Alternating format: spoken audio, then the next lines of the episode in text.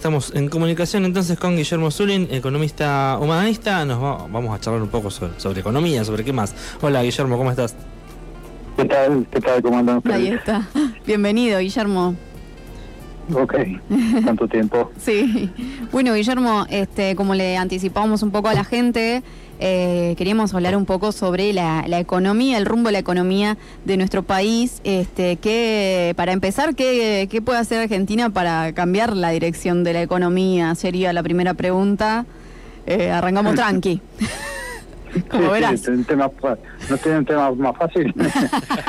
este, Sí, bueno, la situación es súper difícil. Eh, lo que pasa que, claro, hay eh, frente a los planteos que hay de que, cómo tomar otro camino para la economía, lo, que están de moda ahora son los planteos neoliberales que no son ninguna ninguna novedad, nada nuevo, pero bueno, este, como hay muchos jóvenes que, que no, no han vivido quizás la etapa del neoliberalismo en la Argentina o, recientemente solamente la parte de, que le corresponde a, Macri, este, creen que es algo nuevo y lo, lo votan, lo terminan votando ley y lo que se viene con eso es un cambio, pero un cambio este, para mucho peor y no y no para mejor. Eh, eh, frente a eso lo que tenemos que tener en claro primero es que eh, ese mito que hay de que los últimos, se habla de los últimos 70 años porque se, se, se remontan a cuando al primer peronismo, los últimos 70 años, la decadencia argentina, que se necesita cambiar el rumbo por el, por el liberalismo y la libertad, etcétera, etcétera.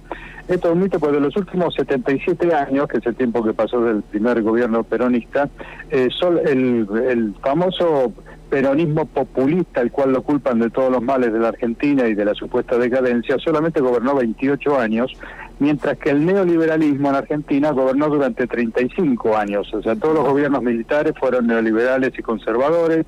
El gobierno de Menem, si bien gobernó con el sello peronista, fue neoliberal. Sus principales socios fueron la UCD y Alzogaray.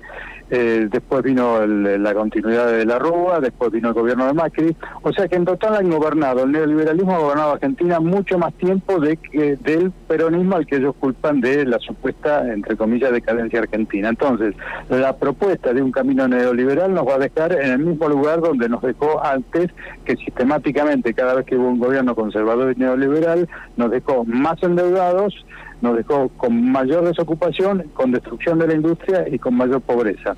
Entonces, lo que hay que buscar es un camino este, dentro de lo que se puede encontrar con las políticas progresistas, que hoy tienen una dificultad evidente porque eh, este, cosas que quizás se debieron haber hecho antes para cambiar el rumbo hace años cuando se tenía mayoría parlamentaria como una profunda reforma tributaria para que paguen impuestos a las ganancias progresivamente los, las empresas este, y las personas que más ganan y con eso lograr tener un eh, equilibrio fiscal y hoy no tenemos equilibrio fiscal, se emite moneda, la emisión de moneda genera inflación, la falta de dólares después de la fuga de capitales genera más inflación todavía, entonces estamos bastante entrampados con eso, pero bueno, si si uno busca cómo salir de esta situación, bueno, se necesitaría una reforma tributaria. Ahora, ¿cómo lograr una reforma tributaria con minoría en las cámaras y con un poder judicial que siempre va a tratar de boicotear cualquier medida que se tome? Bueno, no es un camino sencillo. O sea, que sencillo no es, pero bueno, el camino sería este, el de una profunda reforma tributaria para financiar lo que hoy es el déficit fiscal sin ajustar a la gente y que lo paguen las, eh, las empresas y las personas que más tienen, que hoy están en, muchos casos exentas de impuestos o, o, desgravadas y se termina cayendo la, el, peso de, los impuestos más sobre la gente que sobre las grandes empresas. Entonces la solución es esa para tener un, equilibrio fiscal que baje la inflación. No la, solución no es obviamente el ajuste de la gente como propone el liberalismo. Claro, ¿se, podría, es posible sacarle el IVA a los productos de primera necesidad, por ejemplo? Sí, en la mayoría de los países eh, más que, mejor calidad de vida tienen, los países nórdicos, por ejemplo, varios países de Europa, este, el, inclusive en Estados Unidos, el, la recaudación, la mayor recaudación de impuestos es del impuesto a las ganancias, no del IVA o de los impuestos al consumo. El problema es que acá nunca se ha hecho una reforma tributaria y, y, además hay que ser consecuente con una reforma de, logrando impedir la evasión y la ilusión impositiva, porque si tenemos una reforma tributaria pero seguimos permitiendo que el país sea permeable a toda la fuga de capitales y a que se vayan las ganancias en negro a los paraísos eh, fiscales, bueno, este, eh, estamos en el horno. Pero bueno, hay, hay que este, hacer un trabajo de pinza. Por un lado, reforma tributaria, por otro lado, un permanente control de, para que las ganancias no, no, no se vadan. Eh, logrando eso, al, al, aumentar el impuesto, la recaudación de impuestos a las ganancias, con todos los que hoy deberían pagar y no pagan, este, o pagan mucho menos de lo que deberían pagar, bueno, con eso se podría bajar este, el IVA por lo menos de los productos de primera necesidad o simplemente que no tengan IVA, ¿no? Claro, claro, claro. Che, y algo que, va de la mano con todo esto es eh, los distintos acuerdos y reacuerdos que hemos ido haciendo con el FMI, el Fondo Monetario Internacional. ¿Es posible un tener un acuerdo mejor? O sea, posible, en la teoría sería posible. O vos decís que ni lo paguemos bueno, lo, que pasa es que el, fondo el fondo no apoya gobiernos este, populistas o peronistas o progresistas. El fondo siempre apoya gobiernos neoliberales. Por eso le dio tanta plata a Macri. O sea, si el fondo tuviera voluntad de apoyar este, a la Argentina, bueno, obviamente haría un mejor acuerdo facilitaría las cosas, asumiría la responsabilidad de haberle dado el mayor préstamo de su historia a Macri para financiarle la campaña y la reelección que no que no pudo ser. Este, ahora, obviamente el fondo no quiere eso, el fondo quiere eh, apretar porque toma a los países de rehenes. Ahora bien, ¿cuál es la forma en que Argentina podría eh, rebelarse frente a eso? Eh, sin caer el, el, problema de hoy en día que si se cae el default también este, tenemos problemas por otro lado y la, la falta de dólares hace que eh, o sea, es un gran eh, combustible para la inflación. O sea, hoy tenemos ese problema básicamente, ¿no? Entonces, hay que andar con cuidado, digamos. Ahora, ese andar con cuidado no, no impide que se negocie con mayor fortaleza. ¿Y cómo se hace para negociar con fortaleza? Bueno, teniendo alternativas. ¿Y cuál es la alternativa que tiene Argentina? Bueno, el BRICS. Argentina está invitado a entrar en el BRICS, los BRICS tienen el nuevo Banco de Desarrollo, este, los países del BRIC, más allá del nuevo Banco de Desarrollo, este, tienen capitales que pueden prestar la Argentina. De hecho, este, eh, parte de la deuda se fue pagando en, yuanes chinos, eh, se utilizó el swap de China, con Lula, con Brasil se está tratando de ver que algunos productos, en vez de comercializarlos con dólares, se comercialicen con monedas locales. Entonces, esas alternativas incipientes que se va teniendo con el BRICS es una alternativa para decirle al fondo, bueno, si, si vos nos das, no nos das facilidades, nosotros tenemos otros lugares a donde recurrir. No sos el único prestamista que existe en el planeta, sino que hay otros. Entonces ahí el fondo va a tener que este, bajar un poquito sus pretensiones, hacerse cargo de todo lo que hizo mal. Y bueno, eso por ahí no, no, no, no, es, no es rápido, pero ese es el camino, digamos, tener la alternativa, en este caso de los BRICS o de otros acuerdos bilaterales como con Lula, este, para no depender solamente del financiamiento que puedan dar los organismos que se crearon después de Bretton Woods, que son, todos manejados por Estados Unidos. Claro, claro. Recién hablabas de, de default, si lo tuvieras que explicar así rápidamente, ¿qué sería? Bueno, el, el, default, digamos, ya, ya, ya se entró el default cuando este, Macri defaultó la deuda, este, cuando ya no le prestó más nadie y recurrió al fondo eh, y usó ese dinero para fugar capitales. O sea, el default es cuando ya no podés pagar eh, tus deudas en dólares. va, puede, puede, haber un default en peso también, lo cual que también lo tuvo el gobierno de Macri, pero bueno, el default en peso se supone que es un poco ridículo porque los pesos los podés emitir y de última tendrás un poco más de inflación, pero podés pagar las deudas en pesos. Ahora, el problema en dólares es que vos no imprimís, el único que imprime dólares y que tiene la mayor deuda del planeta es Estados Unidos, pero como ellos imprimen los dólares no tienen problema. Este, hasta, hasta que China, con todos los títulos de deuda externa que tiene de Estados Unidos, lo empieza a vender y ahí se le va a armar el lío. Pero bueno, eso es otro cantar. eh, el default es eh, concretamente que no tenés los dólares para pagar tu deuda, por lo tanto empezás a tener problema de que cualquier cualquier financiamiento que necesites, no solo del Fondo Monetario, de cualquier organismo, em, empresas, que, capital, bancos que le prestan a empresas argentinas, más allá del Estado eh, este, del Estado argentino son préstamos privados, bueno, todo eso se empieza este, a, tener problemas de financiamiento y eh, no tener financiamiento para muchas importaciones, entonces te empiezan a faltar este, insumos para fabricar y, a faltarte insumos este, eh, de, la fábrica suspende gente, entonces tenés una serie de problemas en la caída del default que a veces uno dice, bueno, eh, en, determinadas situaciones entrar un default como se entró después del 2001 y que vino una temporada, digamos, de viento a favor, cuando, viento de cola, cuando subió la soja y había ingresos de dólares genuinos, bueno, se puede subsanar, digamos, eh, con dólares propios de las exportaciones, pero eh, hoy, en estas circunstancias donde las exportaciones son fueron mucho menores por la sequía, donde hay este, problemas para vender, eh, para comercializar con todo el tema de la guerra, que han aumentado las commodities, y que lo que importamos es más caro, bueno, todo eso, digamos, en medio de eso, un default ahora, este, o sea, perder las, pocas posibilidades de financiamiento que tiene Argentina sería un problema para las importaciones. ¿no? Eh, Guillermo, bueno, eh, hablando un poco del dólar, no sé si, si viste el, el video que se hizo viral de el dueño de, una cafetería que quería dolarizar sus precios. Este fue eh, simpático, ¿no? La, la nota. Eh, ¿Querés explicarle a la gente qué implicaría en realidad dolarizar, eh, como proponen algunos indeseables? No, no, no, no vi ese video, así que después ah, me lo mandan. este, él decía que si cobraba 100 mil pesos, que él cobraba 100 mil pesos y que ah. como iba a dolarizar mi ley, e iba a empezar a cobrar 100 ah. mil dólares.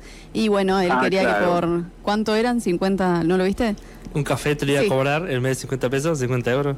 Eh, 0, él quería que sea 0,50 dólares el café con la media luna. Un mambo muy copado.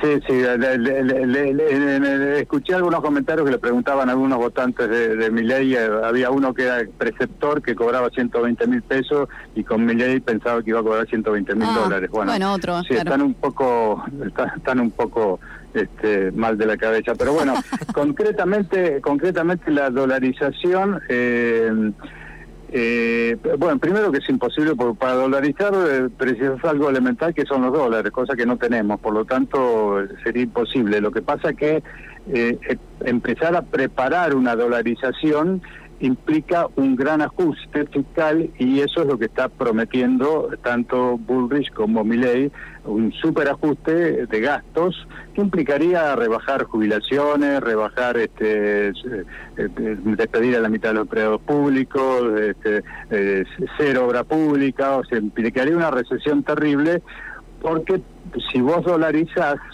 eh, no podés tener déficit porque ¿cómo cubrís ese déficit? No podés imprimir dólares porque no, no, no es tu moneda y tampoco te van a estar prestando para que cubras tu déficit, menos a la situación que está hoy Argentina. Por lo tanto, el único modo de eh, tener eh, una moneda como el dólar y tener equilibrio fiscal para, para, que, para no tener que endeudarte es hacer un superajuste. Ese ajuste brutal implicaría muchísima recesión. O sea que lo que están planeando es eso, más allá de que hoy por hoy no tendrían los dólares como para dolarizar en un primer momento, pero nunca se sabe, esto esta gente puede llegar a tener acuerdos con los grandes bancos, con así como el Fondo Monetario en su momento le dio 40 mil millones a, Macri, podría aparecer eh, algún prestamista de, ese tipo, un buitre para eh, que se asocie con Mileto a decir, bueno, nosotros ponemos los dólares, seguimos endeudando a la Argentina y con esos dólares se dolariza. O sea que eso podría pasar. Ahora, el, la, la hiperdevaluación que habría en el caso de que se produzca una dolarización y un ajuste implicaría que el, lo, hoy los sueldos de, argentinos, que quizás en dólares un, sueldo medio no, no llega ni a 200 o 300 dólares, bueno, eh, eh, a futuro no llegaría ni a 100 dólares. O sea, mm. imagínate el poder adquisitivo de los argentinos cobrando sueldos de 100 dólares o de, 80 dólares, porque ese sería el tipo de cambio al cual se podría dolarizar. Entonces, la verdad que es un, o sea, por donde lo mires es siniestro el plan porque por el ajuste que implica y además porque las consecuencias posteriores, los países que dolarizaron pasaron una primera etapa de, de, mucha hambre y mucha pobreza, como le pasó a Ecuador los primeros dos o tres años después de la, de la dolarización, hasta que se fue equilibrando las cosas, hasta que aparecieron algunos dólares debajo del colchón del otro lado. O sea, sufrió muchísimo la gente, pero después, una vez que se que, que se está operando con el dólar, el otro problema es que nunca más podés tener políticas monetarias propias eh, soberanas de, tu país, porque dependés de una moneda que no, no vos no emitís, o sea, no podés tener políticas monetarias para eh, impulsar, digamos, la economía en caso de que haya una recesión, como se hace a veces con políticas keynesianas de, de emitir eh, moneda y de este, impactar en el gasto público como para que haya más, más demanda y así este, levantar el consumo y que haya más producción, etcétera, etcétera. Eso no lo puedes hacer si la moneda no es tuya. Además de que el dólar siempre está sujeto a los avatares de que Estados Unidos le, levanta la tasa y chupa los dólares de todo el mundo porque aumentó la tasa de interés. Entonces, con un país dolarizado, los dólares no puedes frenar, no puedes poner cepo, pues ya estás en dólares. Entonces, se te van del país cuando quieren y te producen, te aumentan la recesión acá, o sea, estás totalmente a la deriva, digamos, con un país dolarizado. Y, y, la, y, la, y, la, paradoja este, que hay es que eh, si vos para dolarizar tenés que ajustar todo para resolver el déficit fiscal, y, le, y la culpa de la inflación, decís que la tiene el déficit fiscal, y bueno, entonces ¿para qué vas a dolarizar? Si, si resolviste el déficit fiscal, ahora ¿para qué vas a dolarizar si ya resolviste la inflación? O sea que por donde se lo mire es totalmente irracional y en realidad lo único que hace es, pues, es, la única utilidad que tiene ese mensaje es que eh, entrar precisamente en gente que no no tiene ni idea, como esta anécdota que contaban ustedes, como la que contaba yo, que lo vota porque creen que va a ser un país maravilloso este, con dólares y que cómo no se nos ocurrió antes entonces tenemos dólares y somos, millonarios claro o sea que la, la, fantasía es esa digamos o qué es lo que quieren vender qué es lo que va a ser mejor o sea, eso es lo que lo, que dice mi ley es que el culpable de la inflación es eh, la, costumbre que tienen los políticos de financiar todo el, gasto de la Argentina con déficit fiscal emitiendo moneda y que eso genera inflación, lo cual en realidad eh, en, parte es, así. O sea, eh, no, no todos los países tienen la inflación que tenemos nosotros. Más allá de que ahora hemos tenido el problema de la sequía, hemos tenido el problema de la guerra y todo eso, pero Argentina siempre, siempre ha tenido una inflación por encima de lo que han tenido la mayor parte de otros países. Eh, tiene que ver también con tema de que Argentina para producir este, necesita dólares y cuando se escasean los dólares entonces el dólar aumenta, al aumentar los dólares aumenta la inflación, o sea, te, tiene un problema de lo que se llama restricción este, monetaria por eh, el uso de muchas importaciones para, eh, para, para la industria argentina. O sea, habría que sustituir más importaciones. Eso sería parte del proyecto que habría que tener, además de la reforma tributaria, sustituir importaciones para depender menos de las importaciones. Pero la solución de, de, eso es lo, lo, que yo decía al principio, la solución de resolver ese déficit eh, no es ajustando a la gente, sino recaudando más del impuesto a las ganancias que hoy no se está recaudando. El problema es que en su momento no se hizo cuando había mayorías, hoy eh, la dificultad la está poniendo la oposición porque cualquier proyecto de ley que implique cobrarle más impuestos a los eh, argentinos que más ganan o inclusive a los argentinos que tienen la plata en el exterior, te la traban en el Congreso, la oposición, ¿sí? Y si no te la trabará la oposición, te la traba cualquier juez que es, socio, obviamente, de la derecha argentina y de los grandes capitales. Entonces, hay una debilidad hoy en real en el gobierno para tomar cierto tipo de medidas y bueno, entonces se aprovechan los, este, los, los, profetas del odio y de la dolarización para decir que la culpa de todo la tienen los gobiernos populistas y ellos traen este, la solución mágica que es la, dolarización. Y además apelan a, un, a cierta memoria que hay en Argentina de que el único periodo que no hubo inflación o hubo muy poquita fue durante la convertibilidad claro, se omiten decir que durante la, que la convertibilidad fue una trampa porque se va se financiaba con endeudamiento y con venta de todas la, las empresas argentinas y cuando se acabaron los dólares se cayó la convertibilidad y se cayó la peor crisis argentina. Sí, sí, terminamos Pero en bueno, de todas maneras apelan a que alguno, algún padre le cuente a sus hijos, no, cuando estaba menos estaba la convertibilidad y no había inflación, lo cual era cierto, pero no cuenta en la otra parte. Entonces, bueno, también en la, la dolarización apela como propuesta a esa falsa memoria que hay sobre una época que parecía que todo iba bien porque no iba inflación, aunque fuera hubiera sido ilusorio, ¿no? Sí, sí, sí, y terminamos en el 2001. sí, sí. Exacto, exacto. Che, Guillermo, eh, ¿qué, ¿qué puede hacer la gente común para zafar la, la inflación hoy?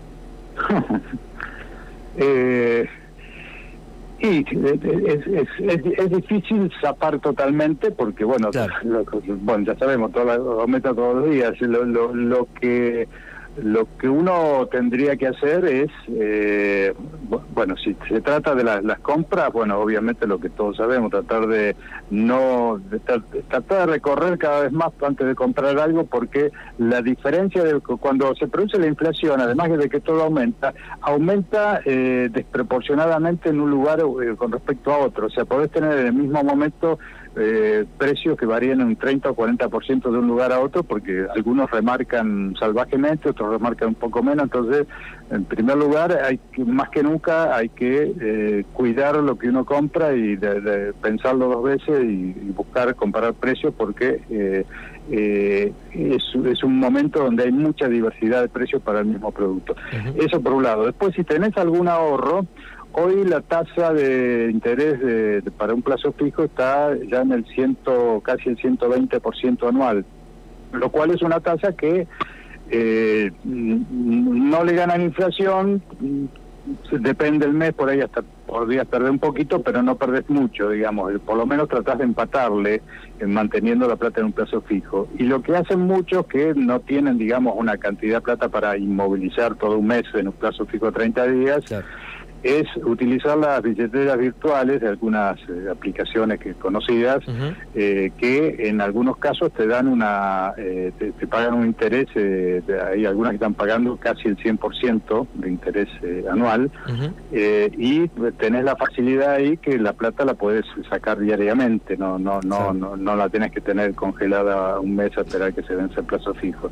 Entonces algunas de las soluciones que se están teniendo son esas de hecho la gente mucha gente no, no, porque tener la plata guardada, hoy tenés, no sé, 100 mil pesos que te pagaron y los tenés guardados en un cajón y los vas a ir gastando durante el mes, cuando dentro de 15 días, en vez de 100 mil, parece que tuvieras 80 porque ya se te desvalorizaron. Entonces, bueno, ponerlo en esa, usar esos recursos, las billeteras virtuales que pagan intereses, o si la, o podés aguantar un mes teniendo un plazo fijo, bueno, no te permite ganar, eh, quizás pierdas algún puntito, pero por lo menos mantenés bastante poder adquisitivo del peso. Claro, también hay algunos, bueno, proponen, por ejemplo, en vez de hacer compras diarias o semanales, hacer compras mensuales, pero quizás no todo el mundo tenga toda la plata junta. Eh, en ese caso, ¿conviene, por ejemplo, no sé, juntarse con, con vecinos o con parientes y hacer una compra grande en un mayorista? Sí, sí, en mayorista, bueno, hay algunos lugares, de, depende del lugar, ¿no? Pero que yo, acá, eh, este, las diferencias de precios si uno va al mercado central son enormes, entonces, claro, uno no va a ir a comprar para una familia eh, hasta el mercado central, pero de repente compras así que se junten entre varios, vale la pena este, hacer el viaje hasta el mercado central y comprarlas. Bueno, eh, en el caso de, donde no haya este, sucursales, digamos, del mercado central, bueno, eh, estarán los mayoristas que por lo menos siempre van a estar un, un 10 o un 15% por debajo de, de lo que se paga en un minorista. Pero ya te digo, hay que estar mirando mucho, inclusive por ahí tenés que ir a, más de un mayorista, porque de pronto tienen este eh, algunos precios en oferta y vos decís que barato y ya que estoy compro otra cosa y resulta que esa otra cosa está mucho más cara que en otro lado. Entonces hay que hacer todo un trabajo de inteligencia de ver cómo están los precios en cada lado porque, vuelvo a repetirte, las, las diferencias pueden ser eh, abismales entre entre un, lugar y otro. Sí, o el riesgo de que por ir al, de por ir al, al, mayorista el almacén que tenés al lado empiece a sufrir. Hmm. Sí, bueno, además, además eso, ¿no? Pero bueno, eh, cada cual tiene que ir cuidando su, o sea, en algunos casos es la diferencia entre comer los 30 días del mes o, no. Entonces, bueno, cada cual velará por su por su propio interés. ¿no? Guillermo, bueno, y ya para ir cerrando, si querés dejarnos algún contacto y contarnos dónde te puede leer la gente. Eh, no, en todo caso, si, si, si, si tienen eh, alguna consulta o algo, me pueden escribir a mi mail, ah. este, sí, o, el teléfono este o el mail que es gmail.com Este, en este momento no, no tengo, había una página web referida a un libro que escribí, pero en este momento no está activa, así que no, no, te la paso por eso. Perfecto, perfecto. Bueno, Guillermo, nosotros eh, te agradecemos por haber estado de vuelta en el programa. Nos quedó más que claro todas las consultas que teníamos. Esto va a quedar, eh, le decimos a la gente, esto va a quedar en rotativas en la radio para que tengan un poquito de, información, ¿no? Em, sobre estos temas. Va a estar en rotativas en la radio, va a quedar en YouTube eh, toda la nota completa y seguramente también vamos a cargar un pedacito en redes sociales, en Instagram. Eh, también lo mismo, para difundir, ¿no? Para, para traer un poco de información a la desinformación que hay de estas burradas que hemos escuchado, ¿no? Y, que se escuchan a, diario, em, estaría está bueno tener una, una voz que, que, informe em, y que nos traiga un poquito de, claridad sobre todos estos temas. Te agradecemos y te bueno, ya mm, vamos planeando para la próxima. Sí, sí, cuando quieran, siempre dispuesto. Bueno, muchísimas gracias, Guillermo. Bueno, ok, un abrazo. Un abrazo.